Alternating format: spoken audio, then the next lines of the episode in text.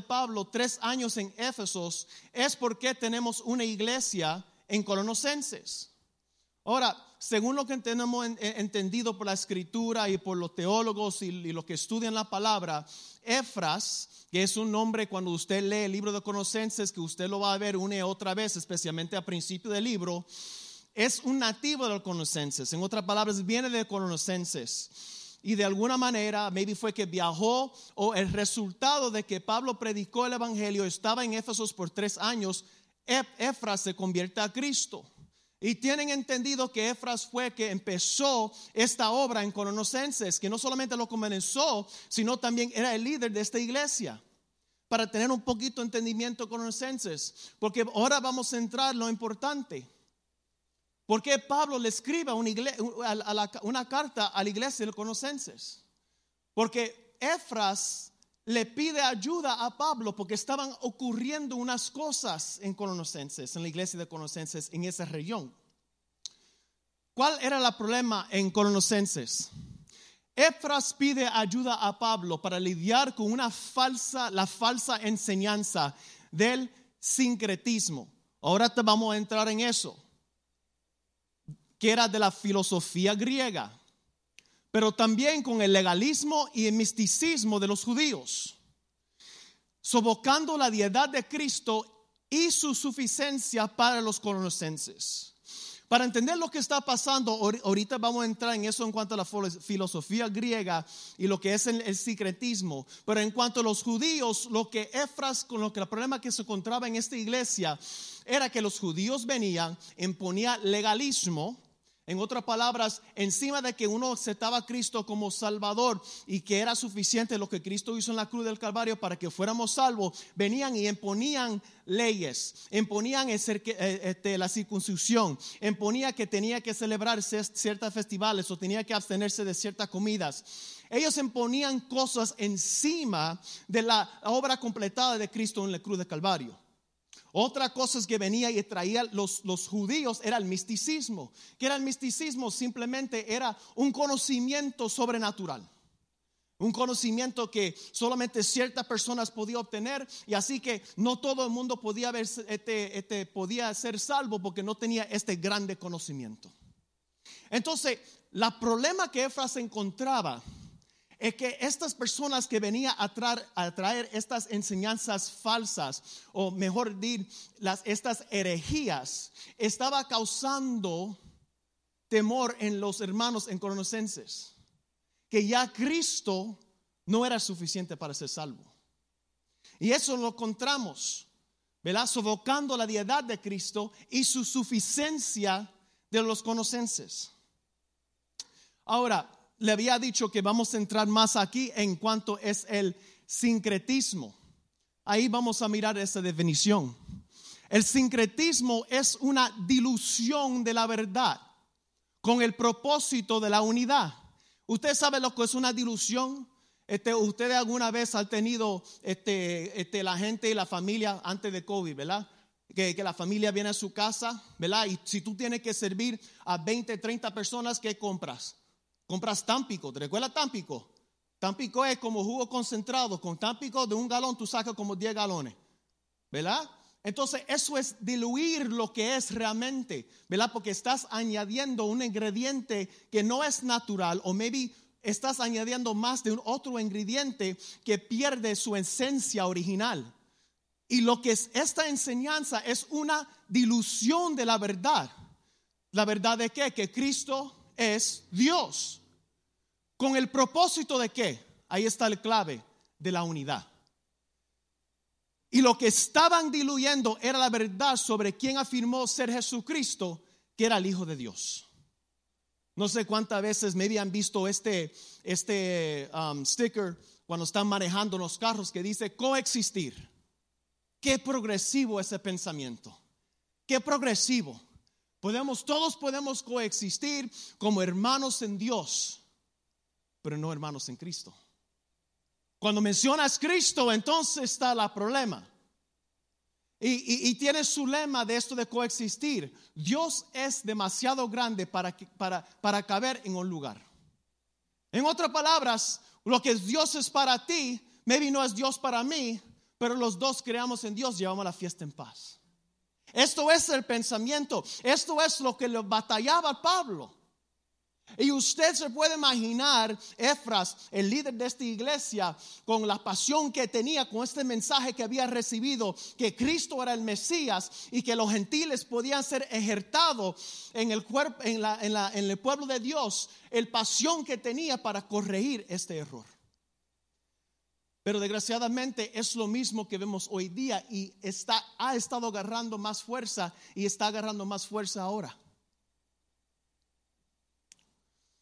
¿Qué fue lo que Cristo dijo de sí mismo? En Juan 10, 36 eh, dice, ¿por qué ustedes me acusan de blasfemar cuando digo soy el Hijo de Dios? Después de todo, el Padre me separó y me envió al mundo. Ve, están contradiciendo las mismas palabras de que dijo Jesús, que Él era el Hijo de Dios. Ahora, Vamos a mirar lo que piensan algunos de estos de la misma esa cosa de coexistir, que piensan en cuanto acerca de Jesús. A ver si si podemos coexistir. Los testigos de Jehová, Jesús no es Dios. Antes de vivir en la tierra era Miguel Arcángel. ¿Ok? ¿Qué piensan los mormones? Jesús está separado de Dios el Padre fue creado como un niño espiritual del Padre y Madre en el cielo. ¿Ok?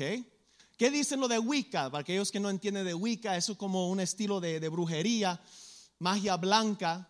Dicen, Jesús es rechazado o considerado como un maestro espiritual que enseñó que el amor y el compasión. Así que todo es permisible, todos son aceptados. ¿Qué piensan los budistas? Dice que Jesús es un maestro iluminado. ¿Qué dice la nación de Islam? Oficialmente dice que Jesús era un profeta de Alá sin pecado, pero en privado dice que Jesús nació del adulterio entre María y José, que ya estaban casados y no fue crucificado, sino fue apuñalado, en el corazón. ¿Y qué dice el mismo judaísmo?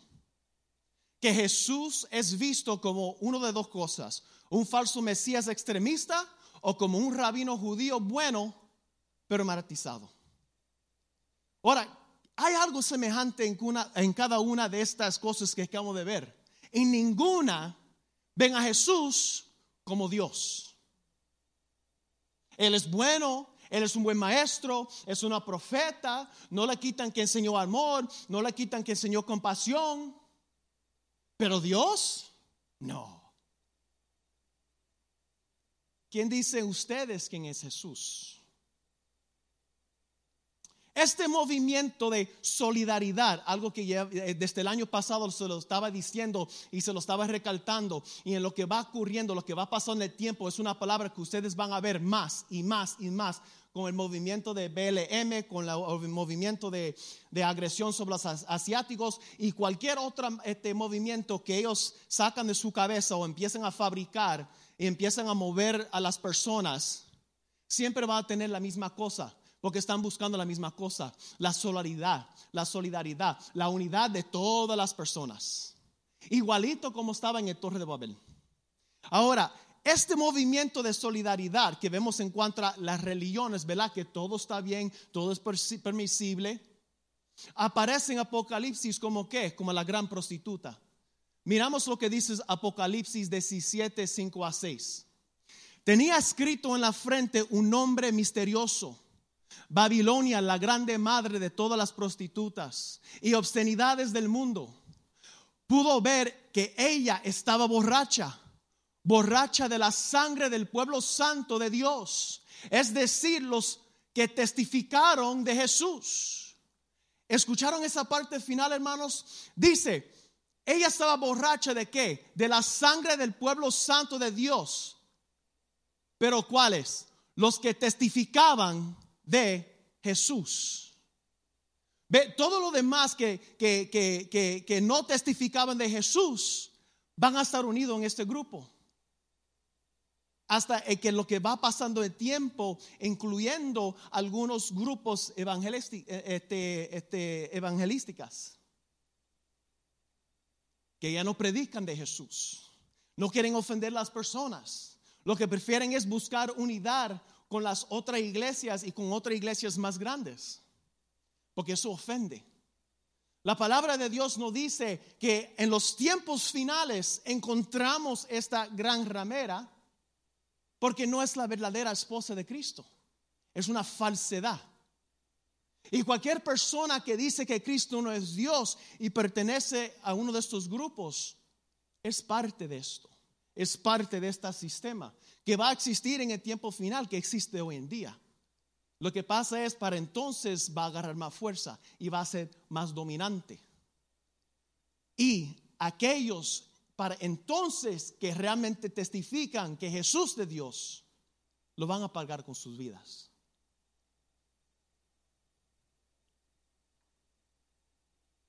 Las religiones del mundo se unirán, abandonando a Jesucristo en aras de la unidad y la solidaridad.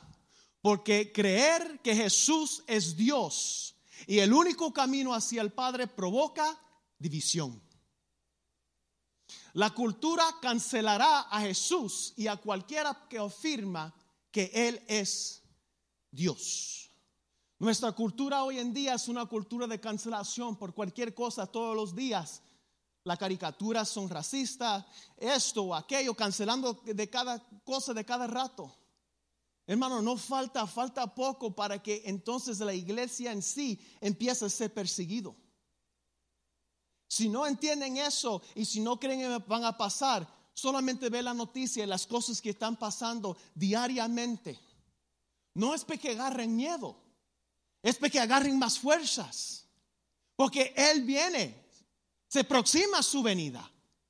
No estamos poniendo fechas, pero no hay manera que ustedes puedan mirar las cosas que está ocurriendo en nuestro ambiente, en el mundo entero, y decir que Cristo no viene pronto. Y eso no quiere decir que antes de esa venida, porque nosotros sabemos que no vamos a estar en la gran tribulación, no quiere decir que nosotros vamos a pasar por tribulación. Me vino será el gran tribulación, porque yo sabemos que el arpazo, él va a venir por su esposa, pero eso no quita de que aquí y allá vamos a pasar por sufrimiento. Si los cristianos en todos lugares, en África, en Asia, pasan por, por sufrimiento, ¿qué nos hace sentir nosotros aquí en Estados Unidos que vamos a estar tan seguros? ¿Quién nos garantiza eso? Si el año pasado era simplemente eh, eh, el COVID empezó y, y muchos eh, dejaron de venir cuando volvieron a abrir las iglesias otra vez.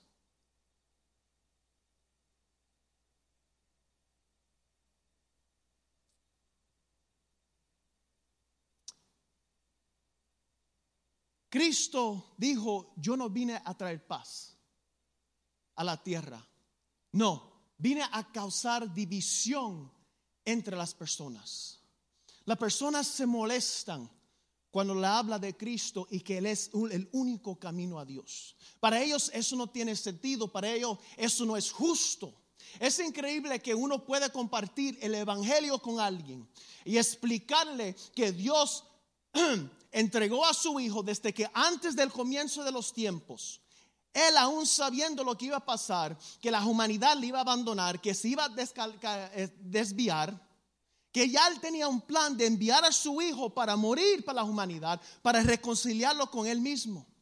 Y es, es increíble que uno, aún compartiendo esa verdad con ellos, dice que no es justo que Cristo sea la única manera.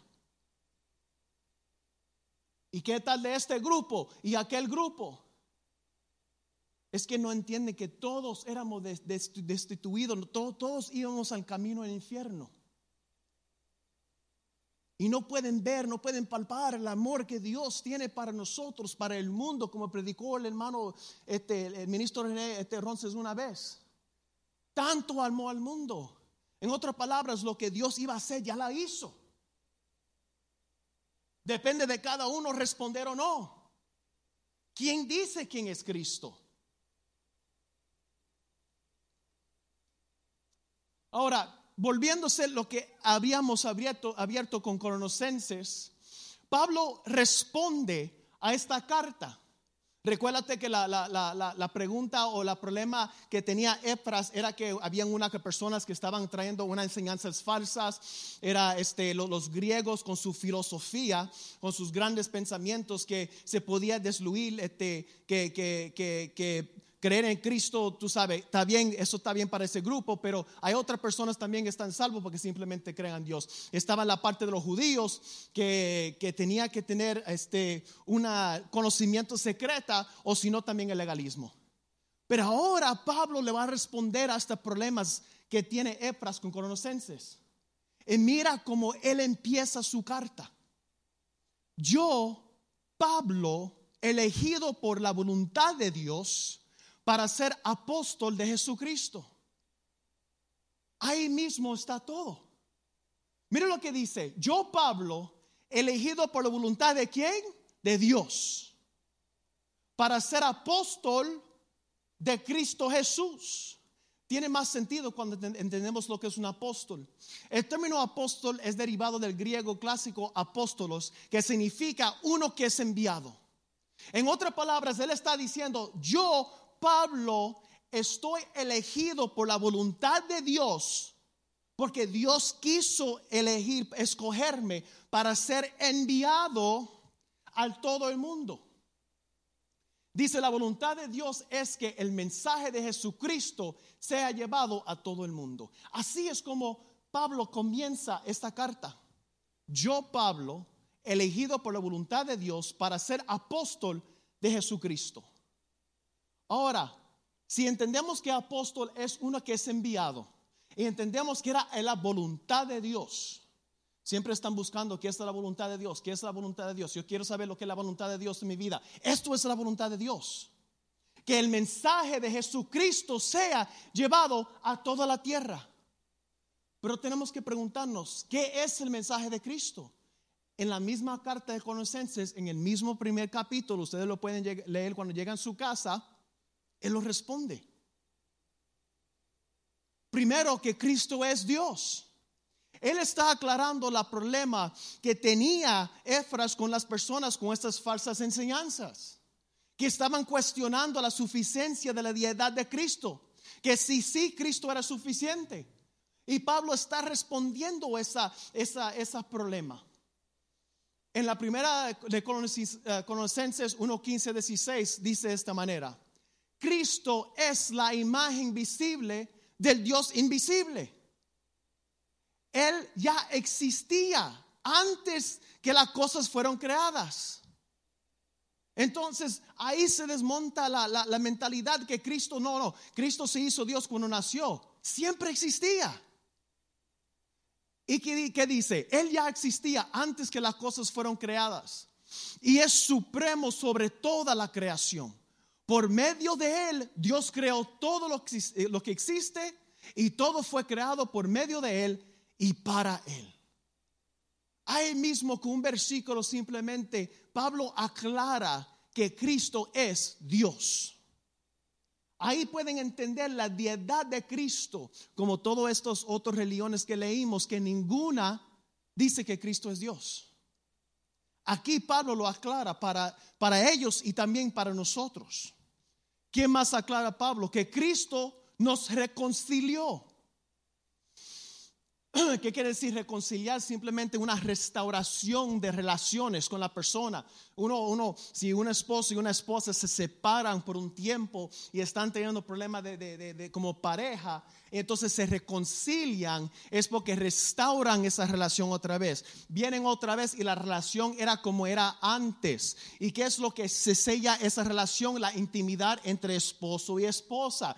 Cuando Cristo nos reconcilia con Dios, es para que nosotros podamos experimentar esa intimidad con Dios. Cristo no simplemente vino y murió para nosotros para que no fuéramos al infierno, sino para que tú y yo podíamos disfrutar de una relación con Dios. Dice en Colosenses 1, 19 a 20, pues a Dios en toda su plenitud le agradó vivir en Cristo. Otra vez eh, confirmando que Cristo es Dios. Y por medio de él, Dios reconcilió consigo todas las cosas. Dios usó a Cristo para reconciliar, para restaurar la, la, relación del mundo con Él mismo. Reconciliando consigo todas las cosas, hizo la paz con todo lo que existe en el cielo y en la tierra. Y aquí está el clave, por medio de la sangre de Cristo en la cruz. Es interesante porque cuando leímos ahorita la parte de Islam. Abiertamente dicen. Que supuestamente Cristo era un buen profeta o una profeta de Alá, pero escondido hablan un montón de blasfemia de Cristo, que era un hijo de, una relación adulterio. Pero un punto que encontré bien interesante es que niegan la cruz. Dice que fue puñalado en el corazón, no murió en una cruz. Y si Cristo no murió en la cruz, entonces no era el Mesías. Porque dice, maldito, aquel que, cuelga en el madero. Él cumplió, lo, que, la profecía decía acerca de él. Y eso es lo que niegan. El mensaje de que Pablo está hablando, recuérdate que sacamos eso de primero Colosenses 1, porque Pablo apenas va escribiendo la carta y él está diciendo, mira, yo quiero que ustedes sepan quién yo soy. Primero, yo soy Pablo y yo soy enviado por Dios, apóstol de Jesucristo, por la voluntad de Dios.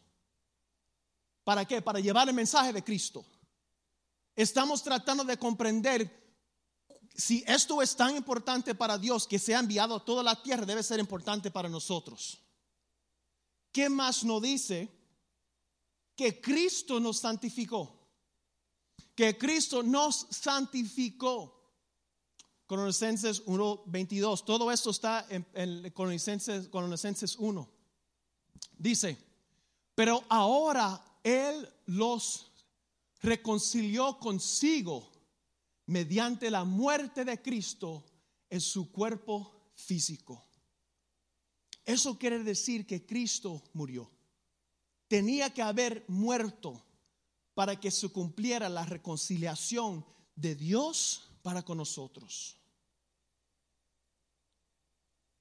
Como resultado, los ha trasladado a su propia presencia. Y ahora ustedes son santos, libres de culpa y, pueden presentarse delante de Él sin ninguna falta. ¿Entendieron lo que Pablo está aclarando aquí? Recuérdate, volvemos al principio, lo que él estaba tallando era la herejía que se estaba formando, la herejía que los hermanos en la iglesia en Conocenses estaban creyendo. Estaban creyendo que ya Cristo no era suficiente. Estaban creyendo que además de, creer en Cristo, maybe había que celebrar ciertas fiestas judías. O maybe además de creer en Cristo, había que adquirir un conocimiento secreto que solamente este, los más altos podían obtener. Pablo está aclarando su posición y todo lo que Cristo hizo por ellos. Él está diciendo, lo que Cristo, lo que Dios hizo a través del cuerpo de Cristo es esto. Ahora ustedes son santos. Ahora usted y yo somos santos. No porque nosotros hacemos, sino por lo que Él hizo por nosotros en la cruz del Calvario. Y también libres de culpa, libre de culpa y pueden presentarse delante de Él sin ninguna falta. ¿Qué es lo que impide que la gente venga de iglesia cuando dejan de venir a la iglesia? La culpa. Como dice el pastor, se comieron una dona de manos, no, no, se quieren presentar en la iglesia. Vengan a la iglesia. Vengan a la iglesia. No deja de congregar como algunos tienen por costumbre, dice la palabra. Pablo está aclarando lo que Cristo hizo era suficiente para ustedes. No solamente para santificarlos, pero para quitarle esa culpa que ustedes sienten cuando vienen a la casa de Dios o cuando vienen a la presencia de Dios. Y esta es la pregunta que todos deben responder. ¿Quién dice que es? ¿Es Cristo realmente quien dijo que Él era? ¿Es Cristo realmente todo lo que Pablo y todo lo que acabamos de leer acerca de Él? Entonces, porque si es suficiente, no necesitamos más nada.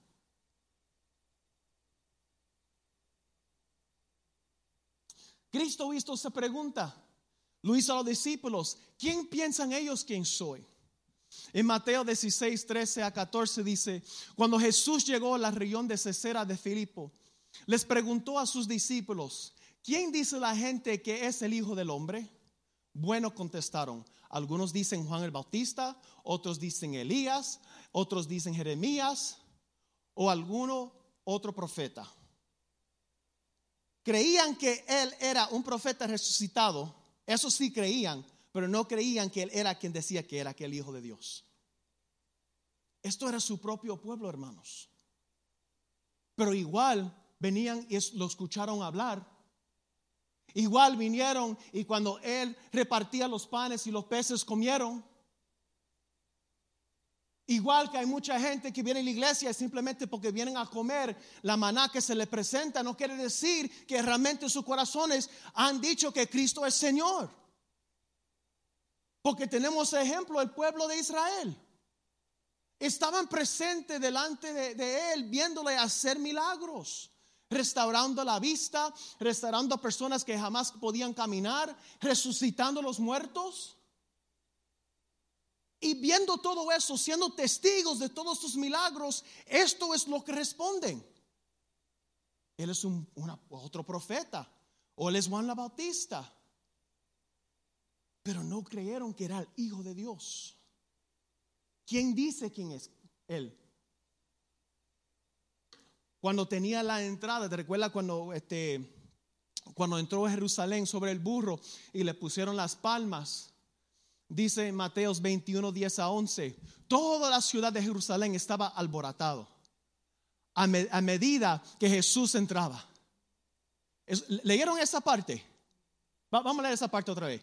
Toda la ciudad de Jerusalén estaba alborotada a medida que Jesús entraba. ¿Sabe qué quiere decir eso, hermanos? Porque una iglesia donde hay mucho brinco y salto, está alborotoso, no quiere decir que están creyendo la verdad de Jesús. Porque hay música muy alto y muchas luces y muchas aleluya, amén. No quiere decir que las personas en sus corazones han aceptado a Jesús como Dios, como su Salvador porque eso es lo que vemos por la escritura. Algunos se preguntaban, ¿quién es este? Preguntaban. Las multitudes contestaban, las, las multitudes.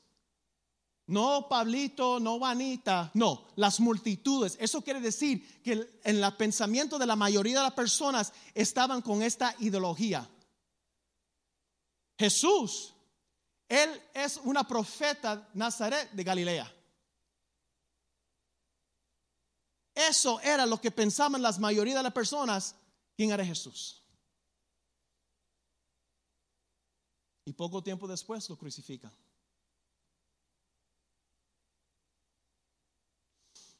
Jesús le preguntó también a sus discípulos.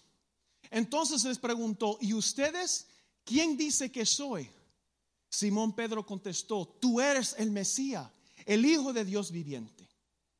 Y sabemos que Jesús dice, esto no ha revelado el hombre, sino el Espíritu Santo, sino el Padre que está en el cielo.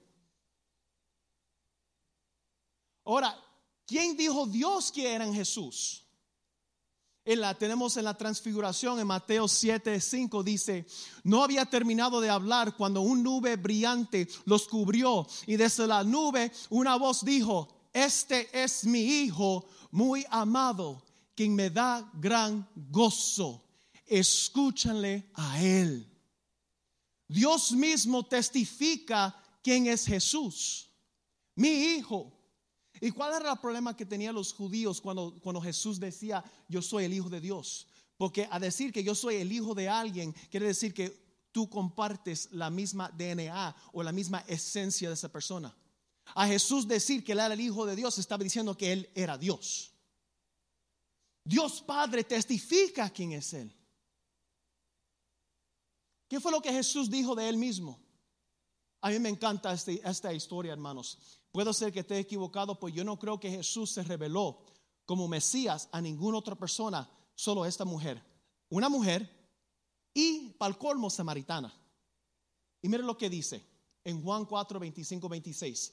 La mujer dijo, sé que el Mesías está por venir, al que llaman Cristo. Cuando Él venga nos explicará todas las cosas. Entonces Jesús le dijo, yo soy el Mesías. Tiene el testimonio de Dios. Tiene el testimonio de Jesús que dice, no solamente dice yo soy Dios, dice yo soy el Mesías. Tiene testimonios de otros. Pero lo que importa es, ¿qué creen tú? ¿Quién es Jesús? Porque al final no va a importar, este, oh, yo leí esto, bueno, esta persona dijo que, que Jesús era Dios. ¿Quién piensas tú quién es Jesús? Esa es la cosa que más da problema cuando hablamos a la persona de Cristo, como nos da vergüenza hablar de Jesús. No tenemos problema de hablar de Dios porque la gente no tiene problema de escuchar a Dios, pero en el momento mencionas Cristo, como se le vuelven los ojos atrás y se le ve los blancos los ojos como estuvieran endemoniados. No quieren saber de Cristo. Eso es una ofensa. Si es una ofensa es porque hay algo en ese nombre.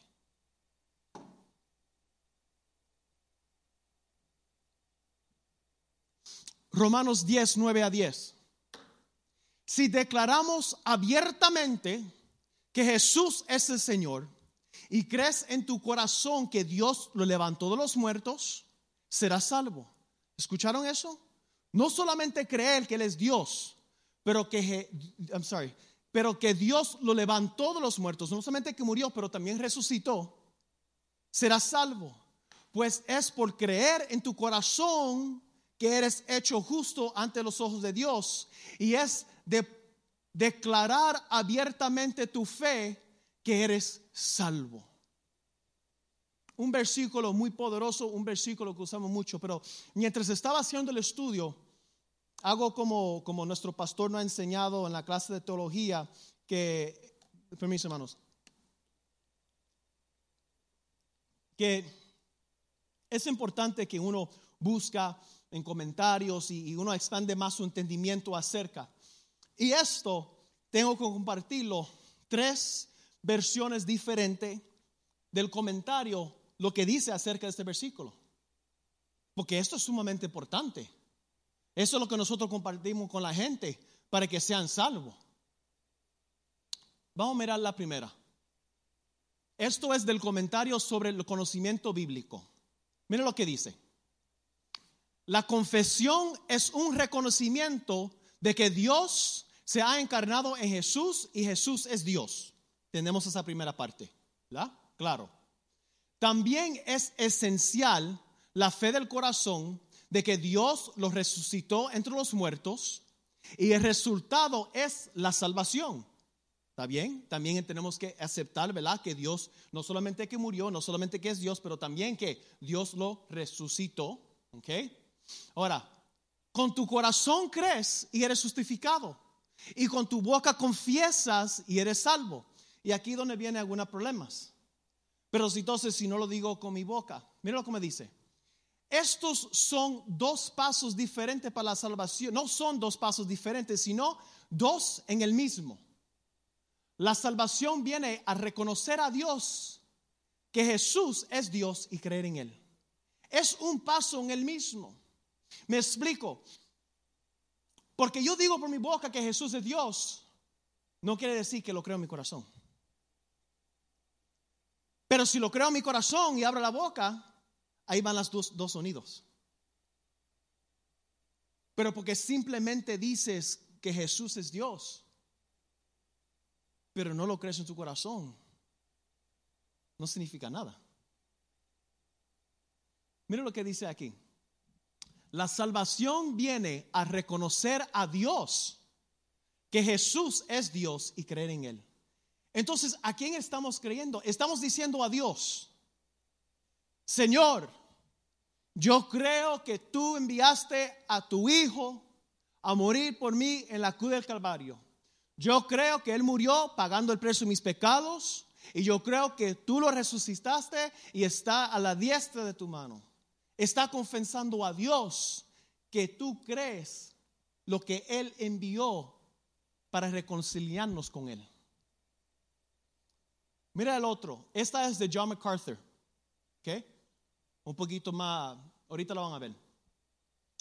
Y no, no estoy quitando de ninguna de estas, estos son hombres y comentarios muy buenos, pero simplemente para que usted ve algunas diferencias y vemos la última como las une. Miramos este momento. Esta es una profundidad, una, excuse me, esta es una profunda convicción personal. Tenemos eso, eso tiene que ser algo personal. Cada uno tiene que hacerlo, ¿verdad? De que Jesús es el propio Señor de esa persona. Arrepintiéndose del pecado, confiando solo en Él para la salvación y sometiéndose a Él como Señor. No simplemente el reconocimiento de, Dios. Creer en su resurrección no es necesario. Creer en su resurrección es necesario para la salvación porque demostró que Jesús, o debe decir, demuestra que Jesús era quien decía ser y que el Padre aceptó su sacrificio. Miramos esa parte al final otra vez. Creer en su reacción es necesario para la salvación porque demuestra que Jesús era quien decía ser y que el Padre aceptar su sacrificio. Aquí tenemos un poquito más de lo que leímos ahorita. Aquí en esta parte lo que está diciendo que cuando nosotros decimos a Dios que creemos que Él levantó a Cristo, a Jesús de la muerte, estamos diciendo y poniéndonos de acuerdo con Dios que Dios aceptó lo que Cristo hizo. Por eso lo levantó y por eso está a su diestra. Pero aquí está un poquito la diferencia. La parte que está este, como eh, eh, en itálicas en, la, en el medio. Dice, no simplemente el reconocimiento de Dios. En otras palabras, tiene que demostrar que Él es Señor de su vida. Esa es la parte de John MacArthur. Ahora vamos a mirar la tercera y la última. A ver cómo se reconcilian estas dos. Este es del comentario bíblico de los creyentes. Le tengo leyendo mucho, hermanos. Normalmente no pongo mucho texto, pero quería mantener todo unido para que se entendiera. Ahora, del comentario bíblico de los creyentes dice de esta manera. A menudo surgen las preguntas si una persona puede salvarse aceptando a Jesús como Salvador sin saberlo como Señor. Ahí es donde alguna persona se hace la pregunta. ¿Puedo aceptar a Jesús como Salvador? Pero cuánto Él ser Señor de mi vida, cuánto eso. Ahora, el comentario dice, la Biblia no anima a nadie a creer lo siguiente. Aceptaré a Jesús como mi Salvador, pero no quiero conocerlo como Señor de todo. La Biblia no dice eso, ni lleva a las personas a creer eso. Puedo aceptar a Cristo como mi Salvador, pero en cuanto a ser Señor de mi vida, eh, no quiero eso. La Biblia no afirma eso. Pero está el otro lado, ¿verdad? Por el otro lado, aquellos que hacen que la sumisión de Jesús como Señor, una condición para la, salvación, enfrenten un problema. Aquí está la otra parte. A decir a las personas, bueno, tú tienes que aceptar a Jesús como Señor y Salvador. Si no, te vas para el infierno. Ahí surge otro problema. Mire lo que es. Porque ahora estás poniendo una condición. Estás añadiendo algo a la fe. Dice, por el otro lado, aquellos que hacen que la sumisión de Jesús como Señor una condición para la salvación enfrente a un problema. ¿Hasta qué punto debe ser reconocido como Señor de mi vida? La fe es la única condición para la justificación. ¿O eso no es lo que dice Efesios 2.8? Por la fe que somos salvos, no por las obras, para que nadie se jacte ante la presencia de Dios. La fe es la única condición para la justificación con Dios. Pero, pero, pero, tanto a los pecadores como a los santos se le debe recordar que Jesús es el Señor y debe ser reconocido como tal. Ahí está el balance. Ahí está el balance. Mateo 7:21, no todos que me llaman Señor, Señor, entrarán en el reino de los cielos. Solo entrarán aquellos que verdaderamente hacen la voluntad de mi Padre que está en el cielo. No todos que vienen a la iglesia, no todos que diezman, no todos que levantan las manos y cantan, no todos que algunos que son líderes y participan de todo van a entrar en los reinos de los cielos. ¿Tú sabes de qué depende, hermanos? Depende de quién usted ha dicho quién es Él. ¿Quién es Cristo para ti? Realmente. Porque a veces tratamos la iglesia por cuestión de cultura y costumbre.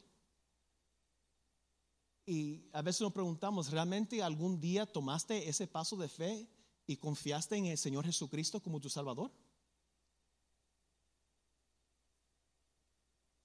No somos salvos por nuestras obras, hermanos, no me malinterprete, pero las obras demuestran o son evidencia de nuestra salvación. No somos salvos por las obras, como acabamos de leer ahorita, porque Cristo dijo, sino los que hacen la voluntad de mi Padre. ¿Verdad? ¿Cómo sabemos lo que hacen la voluntad del Padre de, de, Él? Porque el Espíritu Santo está morando dentro de ellos. Porque lo está llevando, lo está impulsando a hacer la voluntad del Padre. No lo están haciendo para ser salvos, lo están haciendo porque son salvos.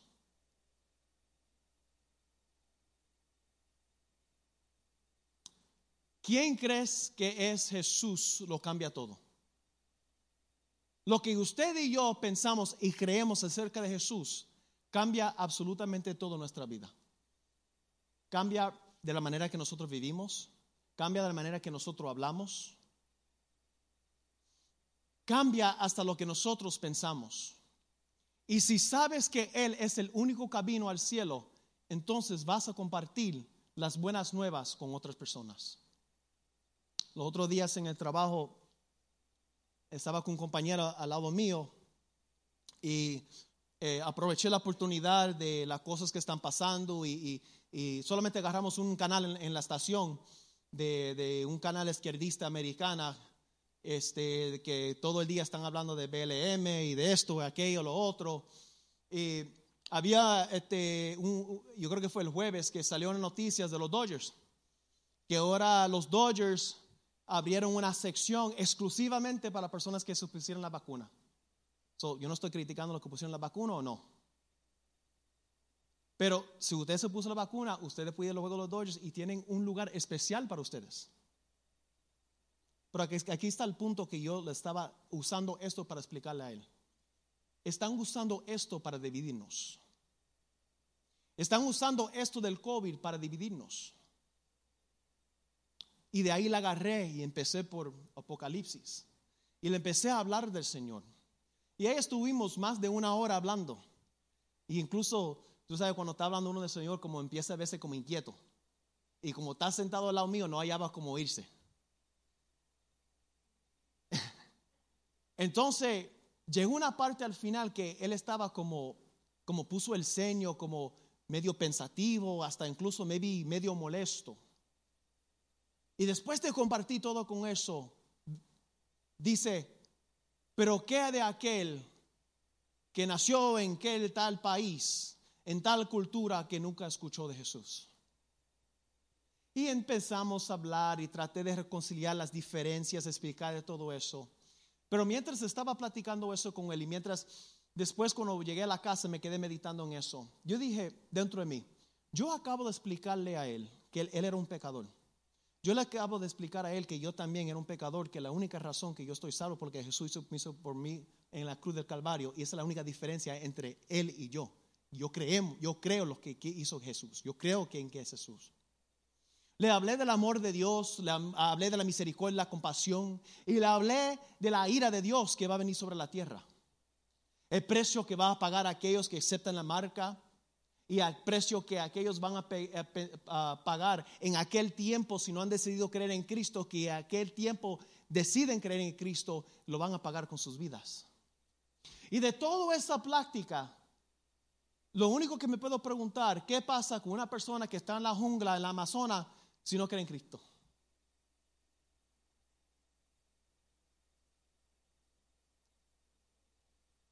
¿Por qué desvió toda la conversación para eso? Y que todas las cosas que se hablaron directamente en su corazón. O es que está reflejando y está buscando una razón por no creer. Eso no es justo. Eso no es justo. porque esa persona no sabe de Cristo. Eso no es justo. Y le, dije, hermano, hermano, pues tú sabes, le, trabajo. Le dije, ¿cuántos miles de años llevan llevando el Evangelio? Incluso en, en, la carta de los conocenses, no lo puse ahí, Pablo dice al final, y lo he llevado, y la palabra de Dios ha sido llevado por toda la tierra. Pablo dijo eso en aquel tiempo. Entonces, de allá a acá, miles, dos mil y pico de años, ¿cuánto más ha sido, ha, sido llevado el Evangelio por todas partes? Esto hace toda la diferencia para nuestra eternidad. ¿Quién usted dice que es Cristo? Porque si usted sabe que Él es el único camino al Padre y usted ve todo lo que está pasando a nuestro alrededor, usted va a empezar a hacer todo lo posible por compartirlo con todo lo que ustedes conocen. Estos son algunos puntos de noticia que vi hoy. ¿Cuántos saben, cuántos saben, cuántos entienden que al final de los tiempos, ya saben Apocalipsis, que va a haber la marca de la bestia, que la falsa profeta va a obligar a la gente a tomar la marca, que no pueden comprar, no pueden vender, no pueden hacer nada sin la marca, ¿verdad? Este, todo tiene que ver con un dinero que en sí no es dinero, sino algo que es transmitido, ¿verdad? Como escaneado. Esta noticia es de hoy recientemente dentro de esta semana. El Banco de Inglaterra está considerando o considera un plan de dinero digital para toda Inglaterra. En la China, ah, crea, estos son este, headlines de, de las noticias. La China crea su propia moneda digital, la primera de las grandes economías. Y para aquellos que no conocen el, World Economic, Forum, que es una reunión que tiene este, acerca de la economía del mundo, en su página de Facebook y salieron de sus propias bocas que su misión es que la Estados Unidos, Estados Unidos cesa o deja de ser el poder mundial. Entonces, ¿quién va a salir en la cena como el poder mundial? La China que sigue. Y ya ellos están implementando esto en su país, hermanos. Ya lo están implementando. Y para aquellos que no conocen, nuestro querido este, gobernador de California, que quería mantener esa iglesia cerrado y tanta trifulca el año pasado, lo están haciendo un recall, que quieren sacarlo de oficina. ¿Y quién tú crees que va a tomar o postular para el, lugar de él? Kathleen Jenner anuncia su candidatura a gobernadora de California en las elecciones. Esto es un hombre, era Bruce Jenner que era de las Olimpiadas, que en los, tiempos de, hermano Luis, porque de los setentas, ¿verdad? Con respeto, hermano, ¿verdad? ¿Usted comía los Wheaties con Bruce Jenner? Pues en los, en los tiempos de antes estaban los, en los Wheaties, ¿verdad? Todavía venden Wheaties. Y, bueno, René también, estamos cinco años de diferencia, cuatro años de diferencia, brother. En, la caja de los Wheaties salía Bruce Jenner, porque era de la Olimpiada. O sea, era, era tremendo, era bien conocido para, para los setentas. Ahora se ha convertido en travesti, se, se, cree mujer, se ha hecho la operación y todo. No estamos hablando mal de él, nosotros sabemos lo que nosotros creemos en la palabra de Dios, lo que la palabra dice acerca de los efeminados y todo eso. Y no es lo que dice la palabra de Dios. Eso es lo que nuestro este, este, pensamiento es según lo que dice la palabra. Pero él es que está corriendo para la gobernatura. Ahora, si ustedes, si nosotros bajo Newsom, la iglesia estaba perseguido, ¿qué ustedes creen que va a pasar? Tenemos que abrir los ojos, hermanos. El tiempo se aproxima. el tiempo se aproxima.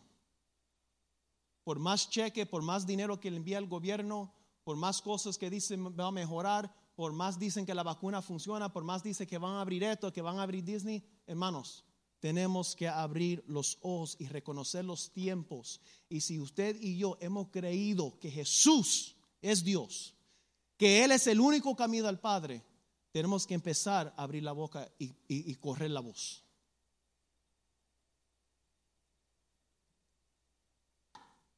No pierdes tu fe en Cristo. Cerramos con esto, Colosenses 1.23. Otra vez en Colosenses con, Pablo hablando de la misma tema, y la, la suficiencia de la deidad de Cristo.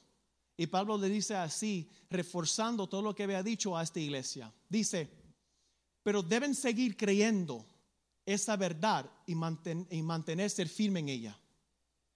Tenemos que mantenernos firmes, hermano. Cristo es suficiente. Cristo es la roca de nuestra salvación. Estamos limpios por la sangre de Cristo. Estamos escritos en el libro de la vida del Cordero. Pablo dice, pero deben seguir creyendo esa verdad y mantenerse firme en ella. Porque viene tiempos turbulantes, hermanos. Tú y yo tenemos que mantenernos firmes en esa verdad. No se alejan de la seguridad que recibieron cuando oyeron las buenas noticias. ¿Quién es su ancla en medio de la tormenta? Maybe están en una tormenta ahorita, pero les aseguro que viene tormenta.